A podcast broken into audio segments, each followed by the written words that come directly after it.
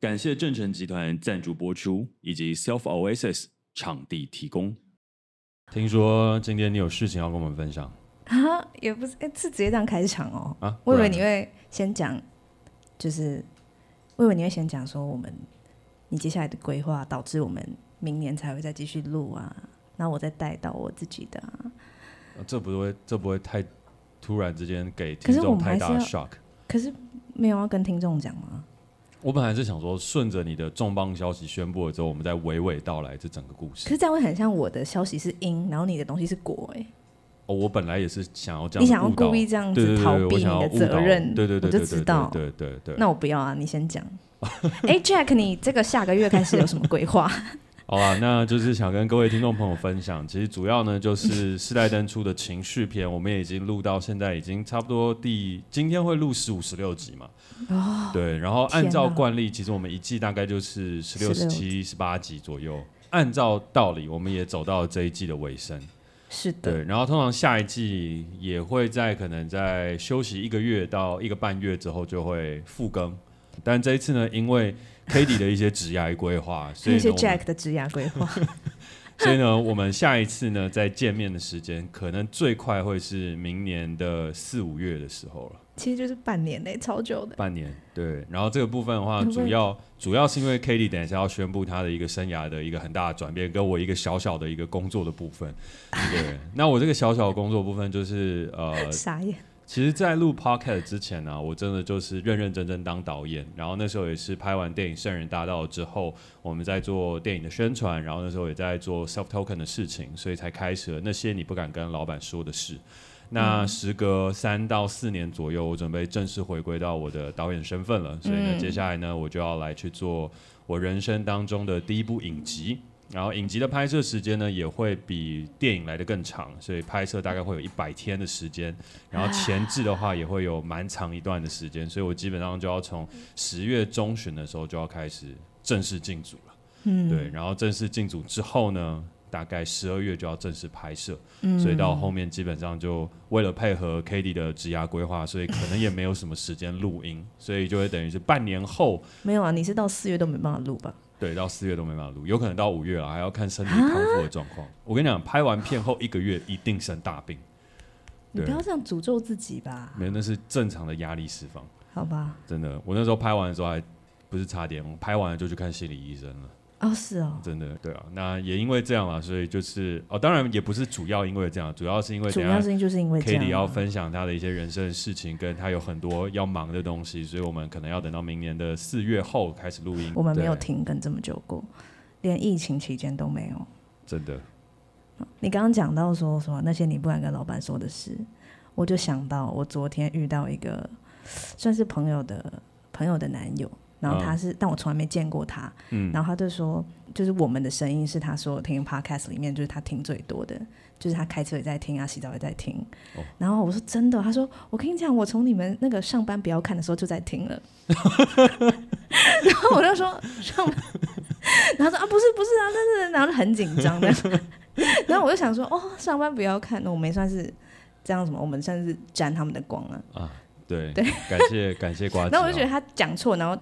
然后他他甚至其实不知道是他没有看上班不要看。哦，真的，他可能就是都会听到别人讲哦，然后他就把它记到他潜意识的一个词汇，OK，然后看到我的时候想要表达，他很早就开始听，OK，他说从你们上班不要看的时候我就在听了，然后就觉得很很好笑。上班不要看是比那些你不敢跟老板说的事来的更早一点，没错，更早一点而且红非常多，对，然后我就觉得哇，这样子互相被类比，对，蛮蛮有趣的，蛮有趣的一个一个小故事。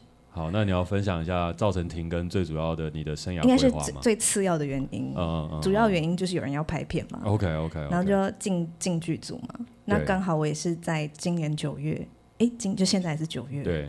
然后我就是读研究所了，这样开对开学了，恭喜。对，就是大学毕业后第三年，然后去念研究所。但我本来其实我那时候从你公司离开的时候，大概一年半之前。Oh. 我就已经有这个规划，oh. 但还没有，还没有，就那时候那个时间刚好还没有，还不是申请的时候了，还没有付诸行动，呃，也不是申请的时间，也不是申请的时间，嗯、对。但我觉得，其实我会想要因为我从大学毕业后是完全不没有想念研究所的，因为我觉得研究所就是一个做学问的地方。那我觉得你、uh -huh. 你心里面要有一个很想问的问题，uh -huh. 然后你要去研究所里面找到答案，这样我就觉得它是一个殿堂。Uh. 然后就在我心里面还没有一个真的很想要探究的问题之前，我是没有想要去读研究所。我不就我没有想为了学历去读，uh. 我是我想就是如果我心里面有一个很想问的问题，那我愿意花个两到四年去找到这个问题的答案的话，那我就想去读这样。对，那你现在是要问的那个问题是什么？不要问，因为我其实还是一个，也不是还没有找到，没有。但我觉得，我觉我觉得应该是说我有想要去探寻的领域啦。啊、嗯，总之，对，反正就是我研究所开学，然后我其实就有在九月一号的时候，嗯。嗯，就是因为我每个月的月初都会做一个，就是我希望我这个月可以达到什么样的目标。嗯，但这个目标比较偏，呃，比较偏像 OKR 的 O，嗯，就是它不是那么。量化的目标，嗯，对，然后就是我希望可以怎样这样，然后我那时候九月一号的时候，我就希望我在开学之前可以把我自己调整到一个比较学习的状态，比较纯粹学习的状态，所以我的很多外物就要摒除，哦，就是我希望我可以减少外物的，就是那些烦心，然后我希望我可以作息调到就是早睡早起，但那个时候我立下这个宏愿的时候，我，我那时候还是两三点睡。然后可能大概十点十一点起来，就我永远都想要早起，嗯、早睡早起，我永远都做不到。嗯，但是我就是这这一次我就彻底的做到了，而且我现在都是十二点前就睡着了。哦，我现在大概十点多十一点我就会睡觉哦。到现在，然后我早上就会六点就自然醒。然后我真的觉得我怎么，我就觉得对，就是因为我平常太爱拖延了，我什么事都懒懒散散的。但是因为我这次就是我真的很想要好好的，就是去去念书。嗯，所以我就。立就是觉得我就是一定要做到这件事情，因为我的身我的身体想要过这样的生活，然后大脑想过这样的生活，心里面也想过这样的生活，嗯、身心灵就一起帮我达达到那个状态，蛮赞的。对，所以我现在的生活其实就二三四都在上课。哎，所以我今天早上去上课。哦，对，所以那时候你说你你必须要停更半年的时候，我就原本我还在担心说，就是我要怎么去平衡这个这个东西，因为我原本是已经做好。哦我就是觉得说，因为我的时间会变得比较少，所以我一定要早睡早起。嗯，对，然后不要再熬夜做一些有的没的事情。我也不想用晚上的时间去，啊、呃，去可能写 rundown 啦 之类。我希望可以利用早上的时间、嗯，对，所以我才认真的把自己要调整到这个状态，因为我还是有在工作啊什么的。嗯，对，所以就是最近就就是一个回归学生的身份，这样蛮好的，蛮开心的。我是真的觉得很。发自内心很开心，开学第一天就是一直颅内颅内高潮，OK，就觉得哇，我真的就是好爱哦。你要跟大家分享一下，你去念哪一所学校，念些什么？好，我是去念北医大，嗯，北医大的艺术跨领域研究所，这样。哦，那大家就会问说那是什么？这样，听起来很厉害啊。听起来有有吗？听起来很又艺术又跨领域，就很难理解的感觉，对不对？什么东西都可以做。我觉得我本来就是一个。对，我一直对我自己的自我认同都一直蛮没有办法定义的，就是大家常问我说你在做什么，我都不知道怎么讲。其实我就是蛮跨领域的，然后我觉得呃跟这个所性格也蛮像的，所以如果大家真的很好奇，可以去打北艺大艺术跨领域研究所，OK，然后它上面就会有写这个所在干嘛，然后还会修什么样的课程，然后其实这些课程都是我每一堂课我都非常非常想上，然后其实这些东西都会回到节目上，很多都是我们节目在讨论的，我觉得是一些基础思想。嗯，就是我觉得如果我在研究所上课，应该会有助于回到我们节目。当然，当然我们所上不会讨论我们在讨论的话题，嗯，但是它其实会有点像是触类旁通，触类旁通，然后会是一些我思考这些议题的一些基础，这样、嗯，对。然后这就真的跟我平常很喜欢做的事情很像啊，就是思辨、好哲学、然后写作这样、嗯，对对对。大概是这样，大家有兴趣自己去查，讲聊太久。OK，我们应该会在十月中下旬左右去办一个我们的 Live Podcast 的最终场，就有点类似一个呃情绪片的 Final Party，有点类似这样，就依循我们每一次结尾的传统。嗯。但这一次有一点不一样的事情是，我们应该不会办在绿洲，因为要离开大家蛮久一段时间的，所以就认认真真有去找到场地，然后可以容纳比较多的人，然后希望那时候就可以看到大家可以穿着灯出梯，然后一起开趴，哦。然后我们也会准备蛮多有趣的活动，嗯，就包含我的分享啊，然后 k a t i e 的唱歌表演啊，讲唱的部分啊 等等的。啊嗯、对。要哎，好像有哦，要准备了。好了，那这部分的话，就是因为像我刚刚讲，我要去拍片喽，所以我们就即将进入正题。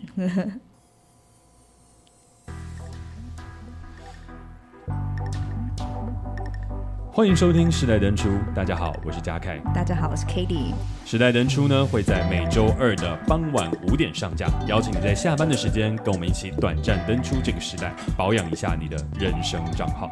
每季呢，我们会选出一个登出的主题，探讨这个时代的各种面向，尝试找出不一样的生活方法。而这一季在倒数的集数当中，我们聚焦的主题依旧是情绪。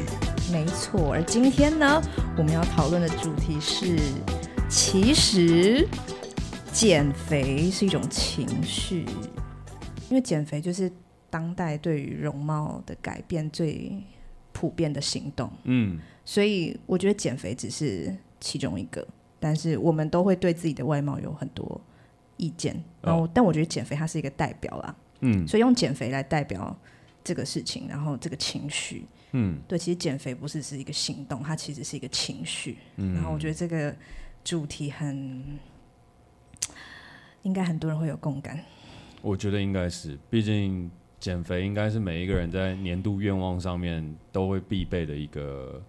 小小愿望清单，就十二月三十一号的时候，今年的目标，对，我要减几公斤，这样没错。就是在十二月底的时候，有一些东西都会特别夯，就像什么日历啊、月历啊，然后健身房的课也会被订满啊。然后大概在三月的时候，健身房的课就会开始有一大波的那种退订潮。三月啊，这好像比较久哦，大概可能二月就差不多，就过年前就退一退了。哦，oh. 大概一个月的热度，然后后来就选择失败，然后就想说那没关系，明年再继续许愿。OK，明年再减。对，好，那在开始之前想问你一个问题，我也会回答。嗯，oh. oh. 就是你有没有在减肥？然后这是第一个问题，然后第二个问题是你有没有容貌焦虑？因为我觉得容貌焦虑是我很想聊的一个主题，因为本人我就是容貌焦虑的非常严重的患者。那哎、容貌焦虑这个词不是一个疾病，但是它有，它会衍生出有人是那种真的很严重到厌食症。嗯嗯嗯，对，懂懂。对，但我不是真的有被诊断出疾病啊，我是说我的普遍的这个容貌焦虑的心态。对，心态是，对对对，心态对。好，那我的话呢，减肥基本上就是我从大概小时候。开始意识到自己蛮胖的时候，大概约略约莫哦，在国小一年级左右，就是我的人生目标跟清单之一。就像上一集有分享过，国小一年级，对啊，我上一集不是有分享说那个那个那个幻想，就是关于就是人既期待又害怕受伤。哎、欸，那不是上一集，是上上集已经播了。对对对对，对上上集那时候我有分享到，就是我在小时候我就因为就。胖胖的嘛，然后都期待自己能够变瘦，嗯，所以呢，就是看金庸就想说要打通任督二脉，然后就是晦气进去，然后就可以让我瘦下来。所以我大概是小学二年级就有减肥这个梦想，然后到了国中的时候，我认真有把这个梦想放入我的人生代办清单当中，因为那时候要追女生了嘛，所以当然就是要想办法变瘦一点。可是，在国中那个时候还是蛮失败的，就是再怎么样运动都是瘦不下来。然后到高中的时候，哎，好不容易有瘦了一点点，然后接下来呢，就变成是我希望自己期待有朝一日可以练出六块肌，就那是我人生当中的一个代办梦想之一。嗯、那我在当兵的时候有差一点点接近哦，有差一点点一咪咪，但很可惜的事情，当兵出来之后我就创业了。创业之后呢，就呃因为压力的问题，所以呢在喝酒的部分就比较没有那么节制，哦、所以在那个时候开始，我的体重就从我退伍到现在增加了。某一些公斤数，那多少公斤数不好说。对，体重也是男人的秘密。所以呢，在呃金马吧，就金马颁奖前的时候，我们公司还有特别去做一个减肥计划。所以那时候有找健身教练、营养师。所以那个时候我又差一点点回到人生的巅峰。如果我再坚持下去那么一步的话，说不定六块肌就长出来了。但可惜。这个就是减肥是一种情绪的原因，我情绪过了，金马没得奖，那那个外貌如与我如我如浮云一般啊。OK，干嘛不去大喝一场再说.大吃一波再看？所以呢，到最后减肥就失败了。可是，像我今天在录音前，我依旧有去做什么游泳。我今天不是跑步，我今天去游泳。OK，但是减肥是一个我想要期待它发生的事情，但。运动，我后来发现就是我不要给自己那么大的压力，因为想说要减肥啊什么的，就会给自己很大的压力。我就说哦，没有，运动就是一种舒压。但是我现在就真的晚上会比较忌口，就是尽可能不要吃到淀粉啊什么等等.因为看到自己太胖，心情也还是会不好。然后如果没有意外，我今年年底就是拍片前，我应该也还是会许一个愿望，是一边拍片可以一边减肥。我想要跟你说，就是因为我自己也有研究很多，嗯、然后有一个名言。要变瘦的名言，嗯、跟六块肌的名言，它因为六块肌叫做 abs，腹肌叫 abs。OK，他说 abs are made in kitchen。嗯，腹肌是在厨房里面做出来的，不是运动。啊，对，就是你要你吃的东西。对。然后我觉得你好像，就我看你一直以来，我觉得你好像都是比较专注在运动，比较不是饮食，但是应该百分之七十是你吃的东西。甚至八十，我觉得，然后二十趴才是你运动。我跟你讲，但你好像颠倒过来。没有，我跟你讲，因为你就是还是一直喝酒啊，酒就是一个、哦、超肥的东西。这些理论，我跟你讲，你给我二十分钟，我讲的一定比你来的更精彩。我已经上过无数次的减肥课程、运动课程跟饮食管理课程。光饮食管理课程，当时就有一个营养师一对一在教学，然后还有认真问他说：“哎。欸”那如果我还是要喝一点点小酒的话，来一点小酒的话，那该怎么选择？他说：“哦，那你要去选，可能譬如说不是用米去酿出来，然后又是低趴数的，那你可能选一些比较高趴数的，或者是喝葡萄酒类型的，或者 whisky 类型的，那那些东西就还可以。然后，但是像 sake 啊、清酒这些热量就比较高，啤酒热量最高。所以呢，在这些的状态下，我们那时候认真探讨跟分析，我到底该怎么办。”所以其实呢，在那段时间我是有瘦下来，瘦下来，然后我还是有喝酒，但是我就很认真控制饮食。Oh. 可是我后来发现它有一个问题，那就是因为我那时候做生酮，然后还是有喝酒，然后我完全戒掉淀粉之后，我身体出现了另外一个问题，就是我的情绪比较不稳定，然后压力就是比较容易累积起来，所以变成那个时候酒反而喝得更多。虽然有瘦，oh. 可是酒。是那个吗？那个你金马的时候。就觉得你蛮瘦的，后来就慢慢，后来就 你歪那个头，那 后来就觉得，哎、欸，怎么有时候看着你就觉得，哎、欸，跟记忆中的你不太一样。对，好，所以你还没有回答你有没有容貌焦虑？容貌焦虑的话，我觉得我还好，容貌焦虑倒还好.但是因为你有想要减肥，就是你会在意自己的一些。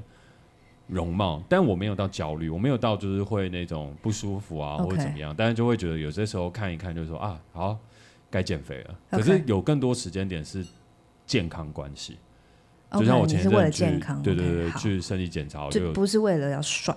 对，呃，oh. 能帅当然也是不错啊，就是一定还是会想要追求，可是我没有那么大的焦虑。OK，所以你这几个问题就是你是有在减肥的，但你没有容貌焦虑。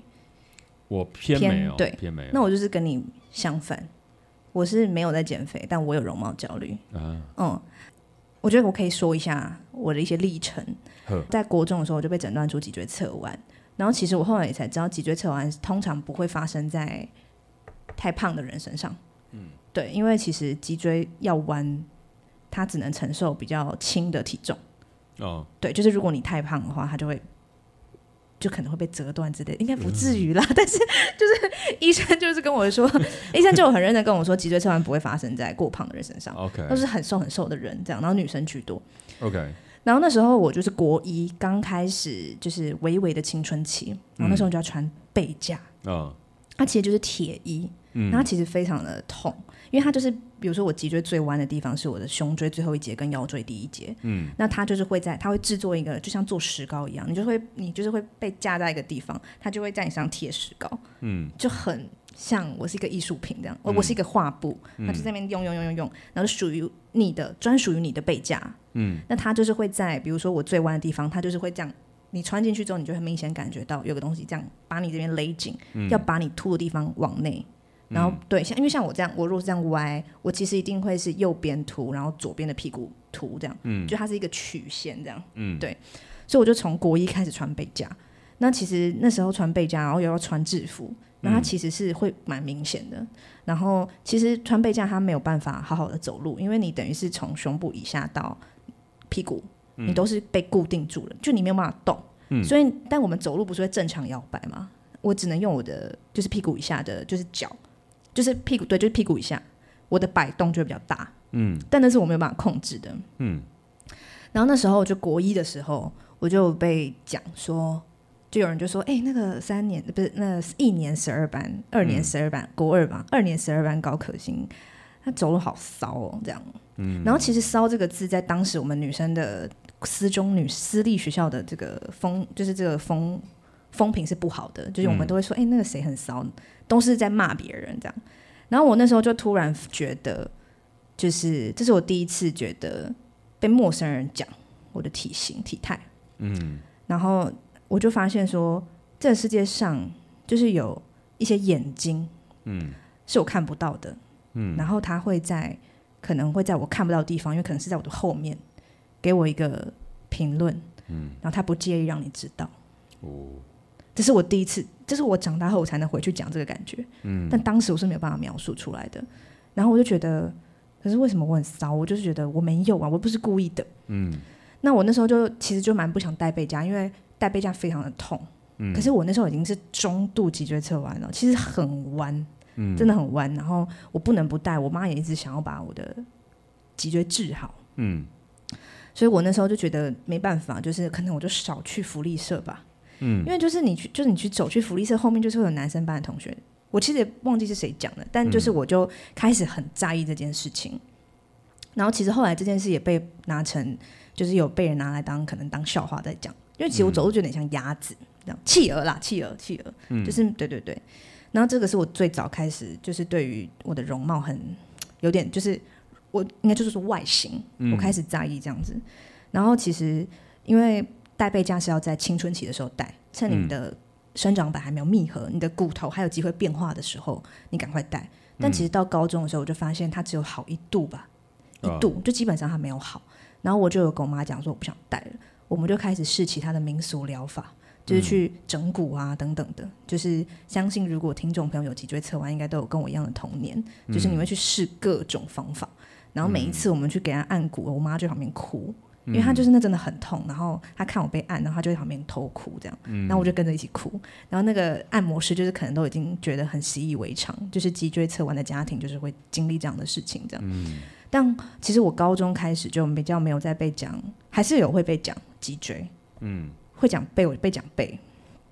但其实最多是我高中就是会一直被开关于我平胸的玩笑，嗯，对，好，我觉得这个是。这个东西其实我如果是两年前、三年前，我是讲不出来的。嗯，但是我觉得我现在已经度过了一个阶段，而且今天要讲容貌焦虑，所以我今天、嗯、我今天在做这节的时候，我就有跟自己斟酌，就是你要不要在 podcast 上分享这个事情。嗯，因为这个东西就是讲出来对我来说是蛮就是一个很大的创伤，这样。嗯，对，所以，但我还是就觉得，哎，我好像已经到了一个阶段可以分享。嗯嗯，那我高中的时候就是开始被很多男生开平胸的玩笑。但我其实不知道为什么会这样。其实我觉得有时候会，你会变成在班上变成小丑，也是一种互动的结果。这样，嗯，就是你自己自卑，然后你会把这个东西先摊出来讲说，哎，我有这个缺陷，然后我我自己都在笑我自己了，你们。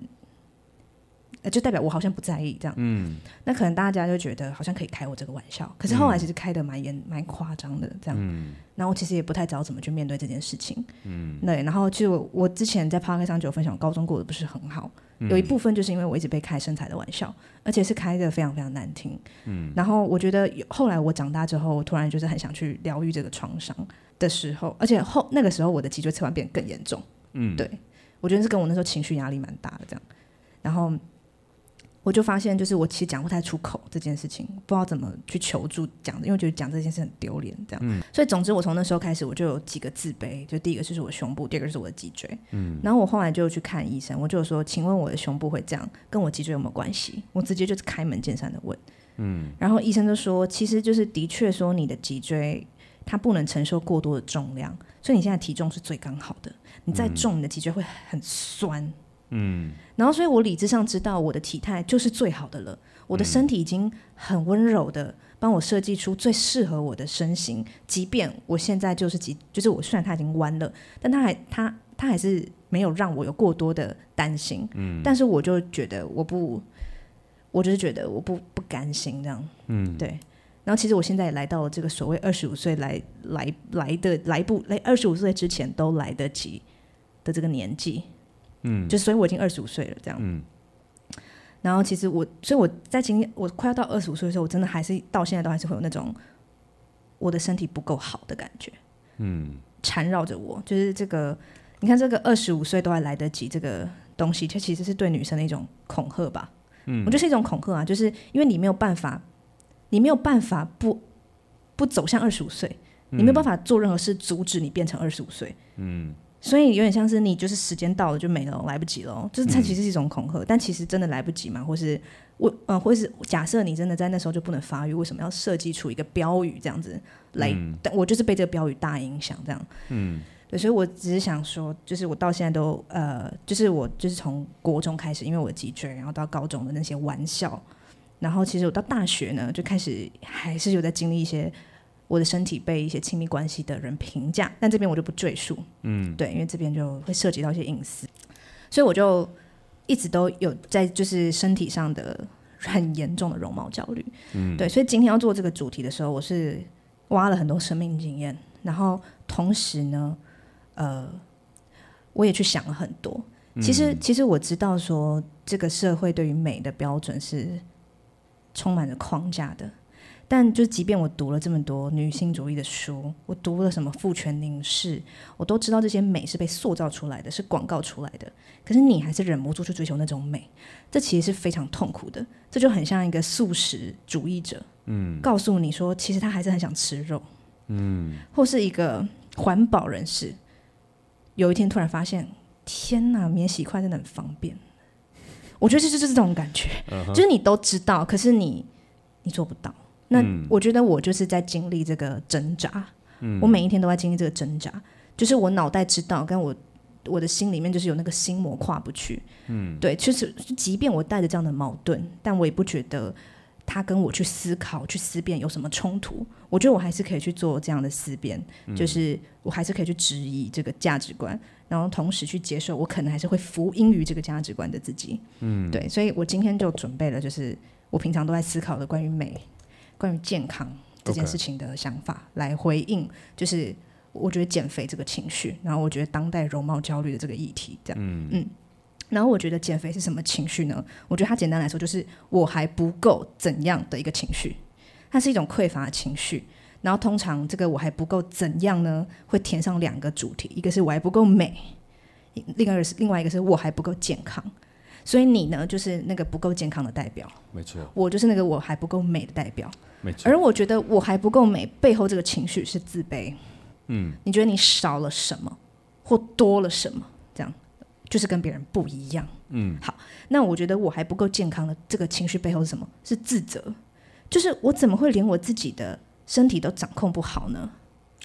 我怎么连这个管理都做不到？那我人生还能成就什么大事？嗯、我连我身上这堆肉都搞不定，我还能做什么大事？我好自责，我怎么把我自己身体搞成这样？好残忍！你有这样子的想法吗？会有这种自责感，对不对？我觉得减肥有这个自责感，那我是自卑感。可以这样说，可以这样说。所以我觉得减肥就是一个自卑加自责的情绪，这样。那所以呢，为什么想要减肥？我觉得就是因为健康跟美是一个普世的美德。就所谓的美德呢，就是好，我讲一下美德的概念，是指说，凡是可以给一个人的自我增添力量的东西，包括勇气跟自信，都可以成为美德。嗯，而健康跟美呢，就是一个美德。美德呢，就是值得追求的啊。所以我们为了获得这些美德，我们会觉得我们获得了这样子的健康或美，我们也许在这个社会上，我们可以吸引到我们想要的一切，所以我们才会想要减肥。嗯，好，或者是去实践任何改变容貌的行动。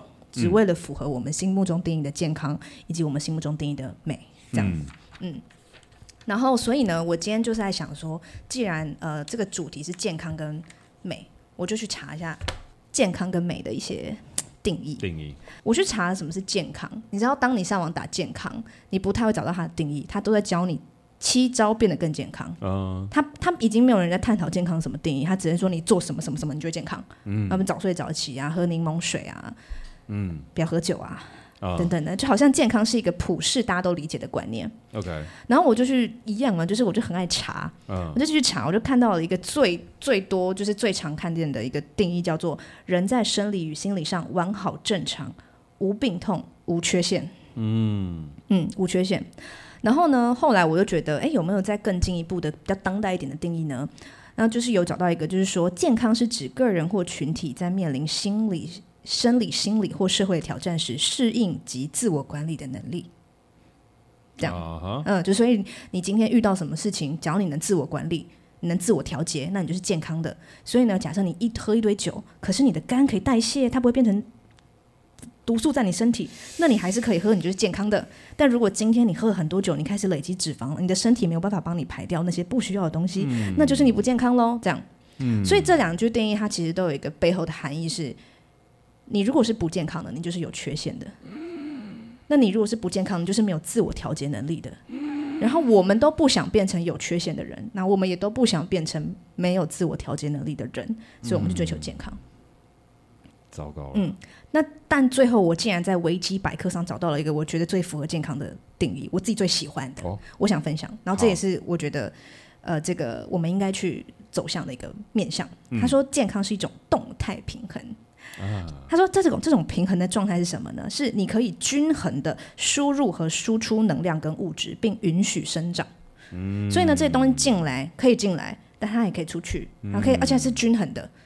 然后你你的你的你的身体支持你的生长，这样。我比较喜欢这个说法。对，比较喜欢这个说法。所以前面它其实都有一些贬贬谪的意思哦。对。所以我才说，为什么我们会想要健康？因为不健康是不好的。嗯。不健康代表你有缺陷。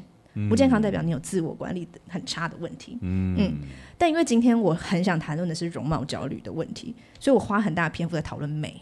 嗯嗯，好，那接下来我就讲美了。好，好，美呢？字眼研究又来了。好美这个字，你跟大家一起写。一二三，是不是先写一个羊？会吧？一 上面有一个羊嘛，对不对？有有有。那下面一个大。对。好，所以美就是羊加大。嗯，它是什么意思？它最早的意思就是说，因为大只的羊比较好吃、美味，嗯、所以“美”这个字跟吃是非常有关的啊。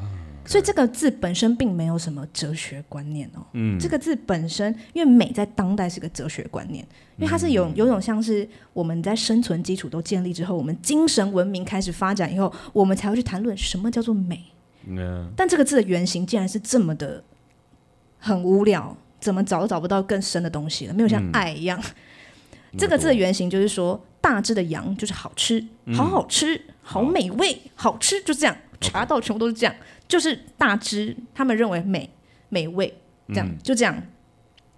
对，那但是我觉得，今虽然说我没有在字眼研究上面找到美它的本质，嗯，但是我觉得美那个当时的这个羊很大的这个美，嗯，跟我们现在讨论的美呢，都有一个共通点，就是呢，美是一种感官经验，是的。那所谓审美，就是一个东西，你会感觉到美，是因为它，我们注意到它透过特定形式让我们感觉到美。嗯，所以审美这个领域，它就在研究这个特定形式怎么达成的。所以呢，审美最早发生是在跟食物有关嘛，比如说一个饱满鲜艳的苹果跟一个腐烂臭掉的苹果，前者是美，后者是丑，对，对不对？我们会这样想。是。那你觉得为什么？你觉得是因为颜色吗？因为。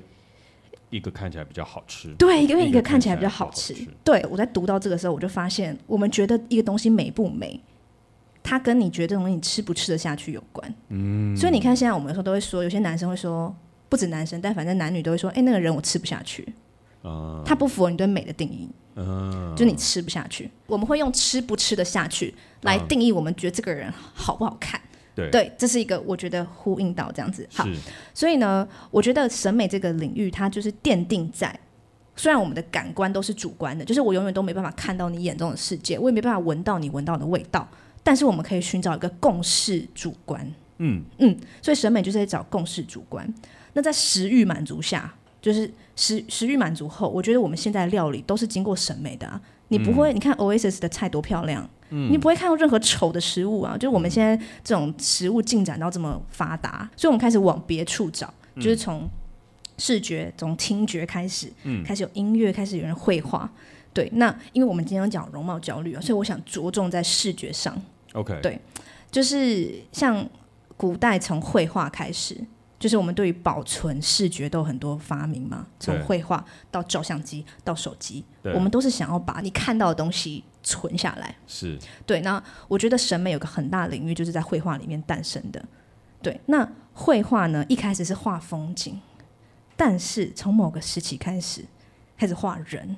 嗯，而我记得我大概在大学的时候读过一本书，我记得也是观看的方式，应该是在那本书里面，我看到他在说，就是你不觉得，就是你发现所有的画家都是男生，嗯，因为从很以前以前开始画风景，然后开始画人之后，只画女生，女生是不能画画的，嗯，这样，所以其实当人开始被画的时候，他就会出现一件事，就是看跟被看。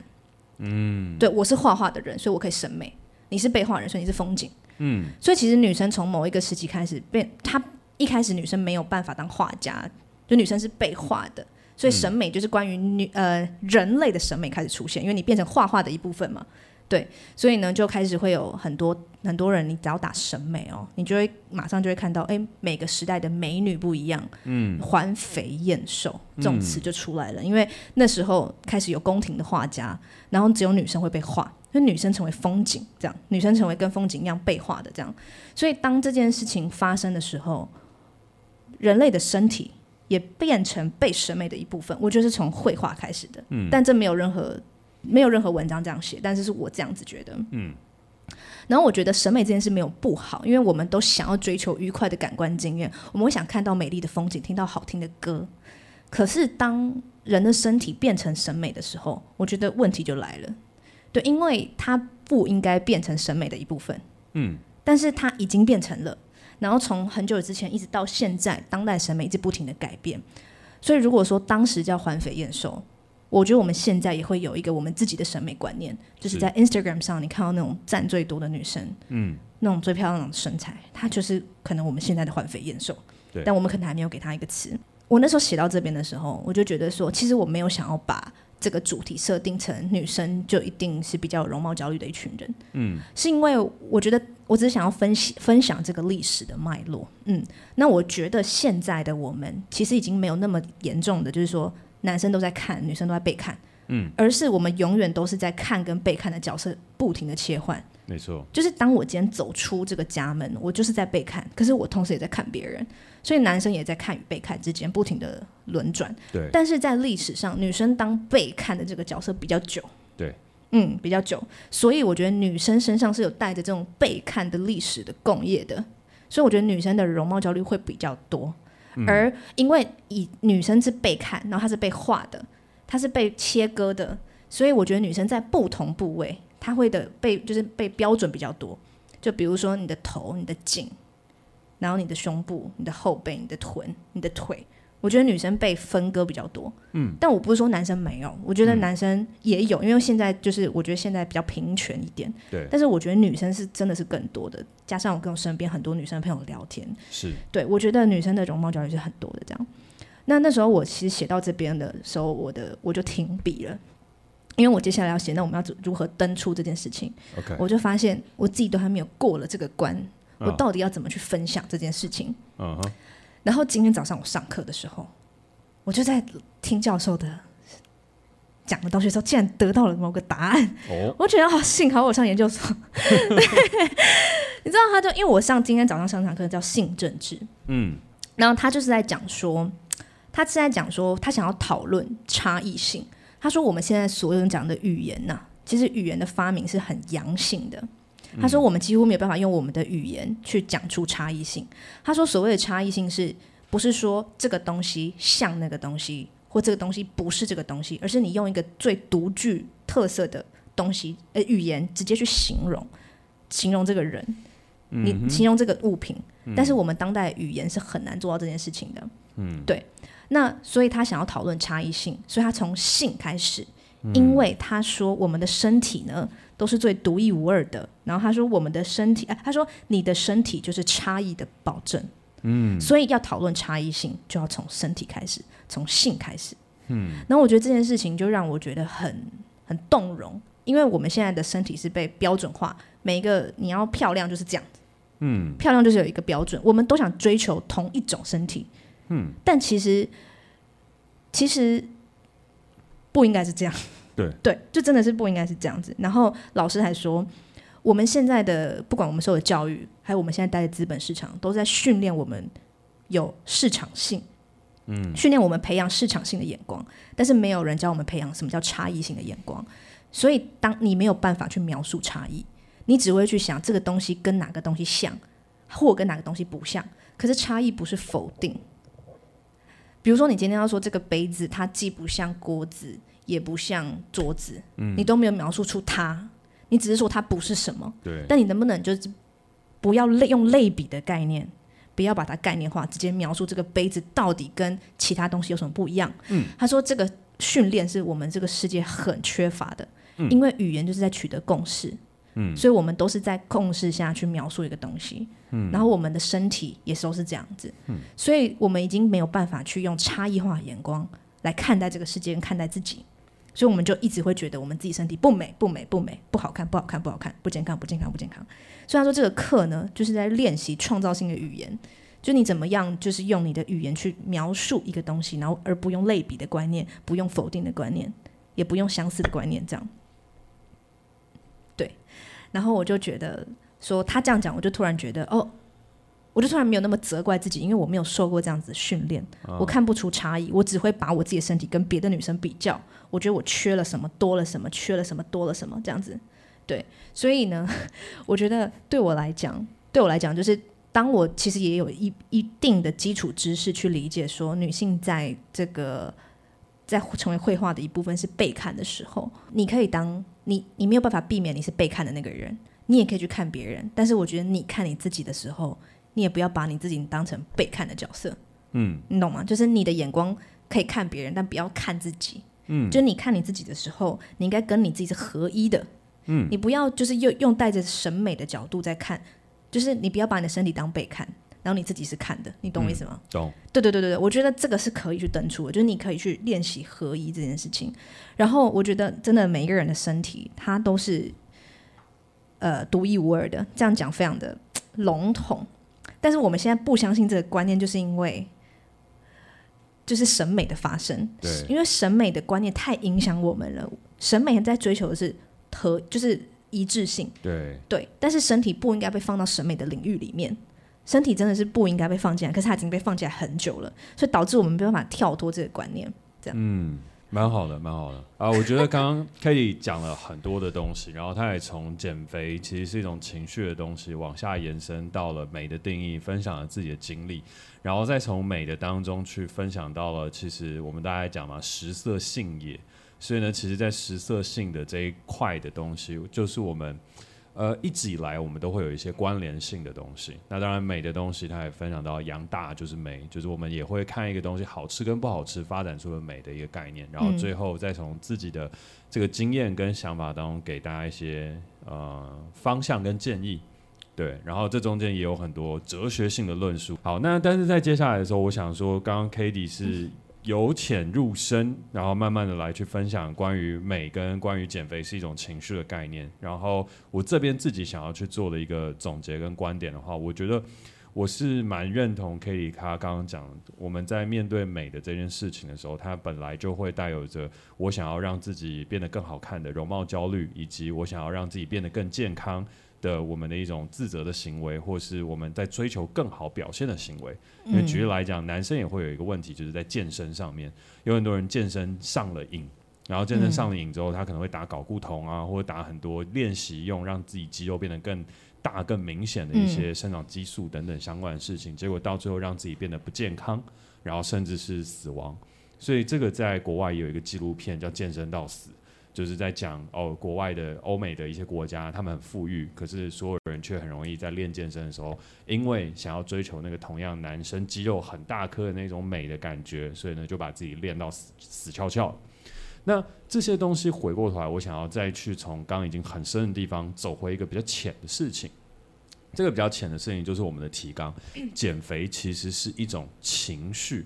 它其实就是刚刚 Katie 讲的一个很重要的事情，它是对于自己的一种自责、不满和焦虑。嗯，所以我们要面对减肥的时候，我建议大家，这不是一种逃避心态哦，不是说我们面对减肥的时候，我们就可以说啊，它是一种情绪，过了就好，过了就算，我们之后就都不减肥了啊。听完这集 Podcast，我们全部登出减肥这个思想跟概念，因为减肥就是那些减肥业者、服装业者、时装业者创造出来的共同标准，我们要去反动它、跟抵抗它、跟抵制它。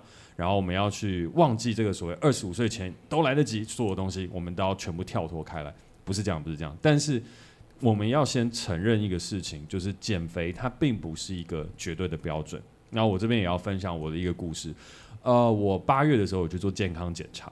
那因为你刚刚就在讲到那个健康的这个部分，嗯嗯、那然后呢，健康的定义当中有影有讲到的事情是，哎，身体有没有什么不好的地方啊，或者什么等等的。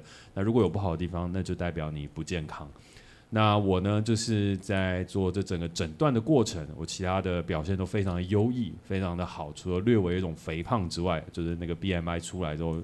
他不用讲，我就已经知道哦，我是肥胖，好，没关系。但是我相信所有人测 BMI，大部分都是肥胖的，尤其所有的男生，我周到所有朋友的啊、呃，所有很多男生的朋友都是大概是轻度肥胖跟重度肥胖之间的差别，哎，轻中重这三者之间的差别而已。好，但是回过头来有一个事情会让我有点焦虑，那就是我有验出了我有一个脂肪肝。然后那个脂肪肝的部分呢，一开始在照那个超音波的时候，他说：“哎，徐先生，你这个脂肪肝是好像有哦，轻度这样子。”然后结果后来在做另外一个什么检查的时候，他说：“哎，那个我刚刚有看刚刚那个内科帮你做这个初步的检查，他说轻度，但哎，徐先生，你这个可能是要到中度喽。”我说：“哎，糟糕，真的假的？”中度我就会有点害怕，嗯，然后但是呢，整个报告出来之后，我就问医生说：“哎，那医生我到底该怎么办？”然后医生就说：“啊，你这个哦，你你你现在几岁？哦，三十一岁。好了，那你就多运动，少吃点肉，然后你也不要喝酒，酒就是很胖啊。但是你这个反正就是多运动啊，年轻你就自己加油这样子。”我说：“哦，哦，这么消极哦。”他说：“嗯，对啊，反正中度脂肪肝到最后你有认真控管就瘦下来，然后这样就好了。嗯啊，没有其他意见，那没有了。下一位就是就把我赶出去了，就可能医生都很忙吧。然后我就在想，不对啊，这个应该是蛮严重的事情。可是后来又回家想一下，然后这个也是其实我们下一集会聊到的一个事情。我在想的事情是，这个中度的脂肪肝跟减肥，跟我内心当中产生的这个焦躁的情绪，嗯，我到底该怎么解？”因为我就是该减肥啊，然后减肥的其中有一个事情是不能喝酒啊，然后呢，再来另外一个事情就是我都已经出现这个中度脂肪肝，这是一个警讯，这是一个 alert。可是我接下来又要去拍片，然后我现在如果没有喝酒，然后也没有再去做这些事情的话，我灵感出不来，就会卡在那里，然后我就开始产生了一个很强大的焦虑，然后我就想说不行，我要减肥，所以呢，我就开始运动，然后在开始运动的时候，我就说我要去跑步。结果去跑步的时候发生一件事情，我脚抽筋了，就太久没跑。嗯，我想说，哎、欸，干一开始就直接给他跑个十 K，可以的，没问题。结果跑三 K 半吧，三点五 K 左右，哎呦，哎靠，小腿肚抽筋。然后抽筋的时候，我就大安森林公园上拖着抽筋的小腿肚开始这样慢慢往前走，然后非常非常狼狈。然后回到家的时候，我就想，嗯，这样不行，好像不是这样减肥，好像也不是因为这样的东西就。可以改正我的生活形态跟所有的事情，所以那时候我就做了一个我现在都会做的事——冥想。OK，先按一下舒缓了我的小腿之后，放下一个颂钵音乐，开始冥想。所以我就说我这一趴是由深入浅，都是在讲一个生动动听的小故事。嗯，冥想的时候我得到一个明悟，因为我的心情就慢慢的平复了，情绪慢慢走过，我发现了这所有东西拉过来一个名为减肥的这个。不能讲说罪恶啊，减肥没有罪恶，就是减肥的这个复杂体，它底下究竟包含了什么？我又该如何逐一突破？在三十分钟的冥想音乐结束了之后，我睁开我的双眼，我厘清了所有的问题。首先，第一个问题，脂肪肝，那是让我有减肥这个情绪很核心的一个事情。可是它又卡了一个事情，就是我最近不太吃淀粉，喜欢吃肉，因为粥比较生酮嘛，然后这样可以比较瘦一点点，因为淀粉容易胖。然后呢，但是呢，在这样的状况下，我又有另外一个事情是酒精，所以呢，这两个成因造成了这个脂肪肝的这个部分的问题，所以我就说好，那酒精的部分，如果我现在不喝，我很容易就陷入了一个忧郁症，或者是 performance 不好，然后形成了更大的焦虑，造成整个公司气氛的低气压，然后有可能让一些东西没有办法做好。可是我还是必须要减少饮酒的次数，所以呢，我要先做一个对得起我身体的运动，那个东西就叫游泳，因为现在跑步对我来讲太激烈。就是对一个可能体重稍微比较高一点的男性来讲，游泳啊、呃、最舒缓跟最好。然后再来一件事情，透过游泳，像我今天去游泳嘛，那我就不会去喝酒，因为那已经让我压力得到释放，所以我这杯不是酒，这杯是柠檬苏打水。所以你当然不会点酒？我等一下还是会点，嗯，但是就会喝的比以前少啊，哎，少一杯你就要给自己拍拍手。反正呢，这个的话我就已经找到这个成因跟解决办法，就是我会有压力，然后有一些压力它跟喝酒有关，有一些压力你可以透过运动去舒缓，但你不要把减肥跟运动这件事情摆在一起，你不是透过运动在减肥，你是透过运动在舒压。OK，这个东西拉清楚了之后，我就不去跑步了，我就去游泳跟散步，所以我需要的事情是把我的压力减低。这才是影响这个脂肪肝跟这整个减肥成因当中一个最重要的因素。好，那脂肪肝后面呢，它所出现的这个我要减肥这种强烈的焦虑性的事情，是来自于我对于我自己在工作的 performance 跟得到这个健康报告跟未来的东西产生了一个焦虑，因为我觉得我必须要更健康，然后我必须要好好面对未来的工作，所以我现在必须要再更瘦下来，然后更瘦下来之后，我才能够在后面拍片的期间，它可以表现得更好。好，那这种问题来了，瘦下来跟拍片期间表现好有关联吗？没有关联，我又不是一个靠脸吃饭的导演，我只要让我健康就好了。所以我在追求的东西的话，就是好，那如果我要健康，我就必须要停止我的生酮饮食，跟我必须要中午开始吃一些淀粉，就是你晚上不吃就好了，你中午还是可以吃一点，然后它会维持我的血糖的稳定。所以呢，这个东西拆解完了之后，我不应该很暴力，也就直接去跑步减肥，跟直接说我什么酒都不喝了。这个是不对的，那个减肥就是一种情绪，但是那个情绪的背后，当这个情绪过了之后，你就会出现很多的解决方法，然后它是逐一突破的。嗯，所以今天在登出的这个事情，跟我们来探讨这个议题是：减肥它到底是什么？它是一个行动吗？它是一个让自己更好的一个标准吗？还是它是一个新年的新愿望呢？不是。减肥是一种情绪，而那个情绪就像你刚刚说的，它是一种容貌的焦虑，它是一种自我责难。但更重要的事情是，减肥它其实是一种对自己面对真实议题上的逃避。对我来讲，减肥是一种逃避的情绪。你把所有东西都怪到减肥身上，怪到胖，怪到容貌，怪到健康身上，但是这些东西，嗯嗯，它跟健康容貌无关，而是你自己。譬如说，感情上面出了问题，有可能不是因为你长得太胖，而是因为你这个人跟人的相处出了问题。譬如说，可能像唐青老师前前前几集都在分享金星，你的金星是什么啊？我金星处女，他就讲了一个爱无能哦，那就是那跟容貌没有关系啊，是你自己本身爱无能的问题。所以在情感上，金星处女的人啊，不用去减肥，因为你的问题不在胖或不胖，而是在于唐老师说的爱无能这个本质的。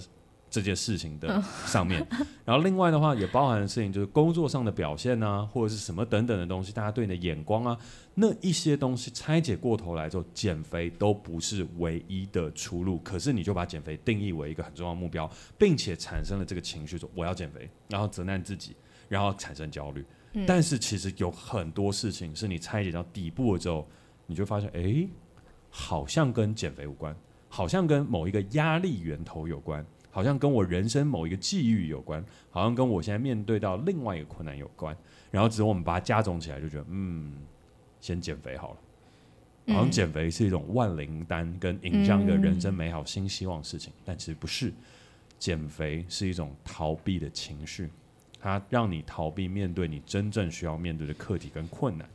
你有可能在减肥的时候，你要面对的是你的情感关系；你有可能在减肥的时候面对的是你的工作压力；嗯，你可能在减肥的时候，你面对的是我们讲的一个历史的共业，女性被凝视的这个天生的这种天花板的一个问题，都有可能。就是在这些东西的时候，我们要怎么样让减肥这个情绪过了之后，然后我们可以去直视那个问题的核心，让情绪走过，问题留下，并直指这个问题，拆解它。解决它，面对它。而当减肥这个情绪一来的时候，新年新希望当然可以许，但许完了之后，meditation 一下，冥想一下，等它过一下，然后你再去想一下那个减肥背后真正的成因会是什么？嗯，我想快速的总结。哦，可以啊。对，那可是我的总结方式可能会跟你比较不一样。那没关系，因为你比较是走一些 SOP，就是哎，我们可以怎么想，怎么处理它，放下它。啊啊，也蛮是走这个路线。啊，对，那我会走一个比较。嗯，走心一点的路线，就是我我有我很喜欢一个 算是一个学科一个领域叫身心学，那它就是比较是以身体为老师，以病痛为老师的观点，就是从你的身体去认识你自己，就你身体你有哪里不满意的地方，或哪里它其实有受伤的地方，它其实背后都有一些你可以学习到的东西，对，然后他他就有一个，他有很多学派，那其中有一个学派，他就是有说，呃，他用一个比喻，他说意识是风，身体是沙，所以当风吹的时候，沙就会跟着这个风改变。所以我觉得我们怎么使用我们的身体，其实就决定了我们身体的样子。因为其实我们身体就是我们都有惯性的一些动作，然后你每个人喜欢吃的东西不一样，你的生活态姿势也不一样，这样子。所以呃，意识跟身体基本上是不能分割的。嗯、其实身心灵到最后是完全整合起来，嗯、很多就是身心灵走到最后都是回到身体，因为身体就是你在这个世界上最灵性的东西了，嗯、你的老师，而且是最诚实的。对象，嗯，所以如果说我们承认我们的意识是独一无二的，我们的思考是独一无二的，嗯、我们也可以同时承认你的身体是独一无二的。是，所以如果我们放弃了，嗯、呃，去看见或是去探寻你身体独一无二的这件事情，你其实就放弃了你可能可以创造差异的可能性。嗯、因为你之所以是你，你跟别人不一样，就是因为你的你的意识。嗯，然后你的意识也决定了你的身体，这样，他们其实是一起的。对，我觉，我觉得我讲这样有点灵灵性，我觉得这就是我们可以去去努力的。虽然我知道真的很难，哦、因为身体现在就是一个被观看的东西。嗯，对。总之，我觉得就是这件事情可能就像我从小开始练习，哎，不对，就是从最这几年才开始练习。嗯，但是我觉得只要我还活着。我永远都可以跟我的身体学习，嗯，对，就是为什么我会有这样的姿势，嗯、我的姿态，然后跟为什么我这么需要吃一些东西，然后跟我的胀气，它其实都反映了我怎么对待我的身体。对，那我怎么对待我的身体，决定了我的，就是我的思，我的意识决定我对待身体的方式。嗯、那我最近是出了什么问题，或是我是一个怎么样的人？嗯，我就可以去从中去探讨这些事情。那当我的意识改变了，我也会改变我对待我身体的方式。一定会影响的，一定会影响。对，所以我觉得，呃，不要把身体跟你的意识是分割的。就你要认识你自己的话，或是你要爱你自己，你要按你自己的观点，按你自己的意识，你同时也会一起爱进去你的身体。而你当你去转变这个意识的时候，你的身体也会有这些印记。你的身体就像纪念碑一样，它其实纪念着所有你这一生所经历的私密的、公开的所有经验。对，然后。我们可以去试着看见这些，嗯，虽然这样好抽象，我不知道我做这个结论会不会太抽象，但不会，这是我现在在努力的。我，我可以帮你把这个快速 summarize 落地一点，请说。每一个人都是独一无二的，就是如同你拥有独一无二的意识，然后他创造独一无二的身体，他有好有坏，他一定有美，也有他的丑。就像以落地一点的说法，我自己的身体，我的意识创造我独一无二的身体，所以我现在也臣服并接受它。就是偶尔会需要喝酒的这件事情，对，所以呢，当这样的事情我接受、我认可、我理解了，我就不会觉得喝酒是一个负担，跟你的眼光就无法影响到我的这件事情。所以你刚刚在讲那些，哎你今天喝酒不喝酒，影响不到我。我已经承认了我的独特性跟差异性。嗯，哦，也不是说你就要觉得说啊，我现在就这样胖，我好棒棒啊，我就是就是胖胖的怎么样？不要骂我，我不觉得我不是这个意思。哦，我懂。对，我我有点怕别人觉得我是这个意思，而是如果你今天想要变成某一种体型体态，那你可以去想你跟他的差异是什么？嗯，就为什么今天你不是这样子的人？那你想要变成他那样子的原因是什么？然后你可以回到你的意识去思考。那如果你真的想要变成这样，就像我决定要变成一个早睡早起的人，不是因为大家推崇早睡早起，是因为我想好好念书。嗯，那我如果确定我想要这样子过这样生活，我就把我的意识调整成那个频率。懂。然后我就不是因为别人说这样子这样子的人是成功的人，而我去做这样，所以我就改变了我一直以来的惯性。因为以前我没有强大的动机，我的意识没改变，嗯、但这一次我的意识彻底改变，我就马上做到这件事情。嗯、我觉得对，比较类似这个概念。嗯，就你还是可以去想要追求，或是想要去呃，觉得自己也许可以变得更更好。嗯，对。那但这个前提是你要先去了解现在的你是发生什么事情。嗯，对，而再去做改变。这样。嗯，我想推荐一本书叫《疾病的希望》。嗯，呃，然后它是身心整合的疗疗愈力量，副标是这样：疾病的希望。然后我觉得非常好看，他在讲病症这件事情。嗯，然后在讲就是怎么以疼痛为师。就你怎么以你身上的各种问题哦为老师，在讲这件事情，然后我觉得超级好看。然后它本身也是有一些医学观念，它不是纯灵性的书，它是有医学基础这样，呃，科学加身心学的角度去讲，就是我刚刚讲的身心学。然后还有观看的方式，好像可以推两本。观看方式就是我刚刚讲的，就是看与被看、观看的视角之类的，然后再讲很多，就是也我觉得它也蛮多性别主义的观念在里面。所以如果对于就是我刚刚讲的女性这个被观看的的这个角色有兴趣，可以看观看的方式。嗯，好，那感谢 K 姐的推荐。然后我们在这一集呢，也即将进入到了我们的尾声，也迎来我们每一集最重要的事情，嗯、那就是呢，在节目的最后，再次邀请你在可能短暂的这几周的周二，可以跟我们一起登出这个时代，解构社会，实现自我成长。没错，让我们的人生账号都可以登出一下再启动。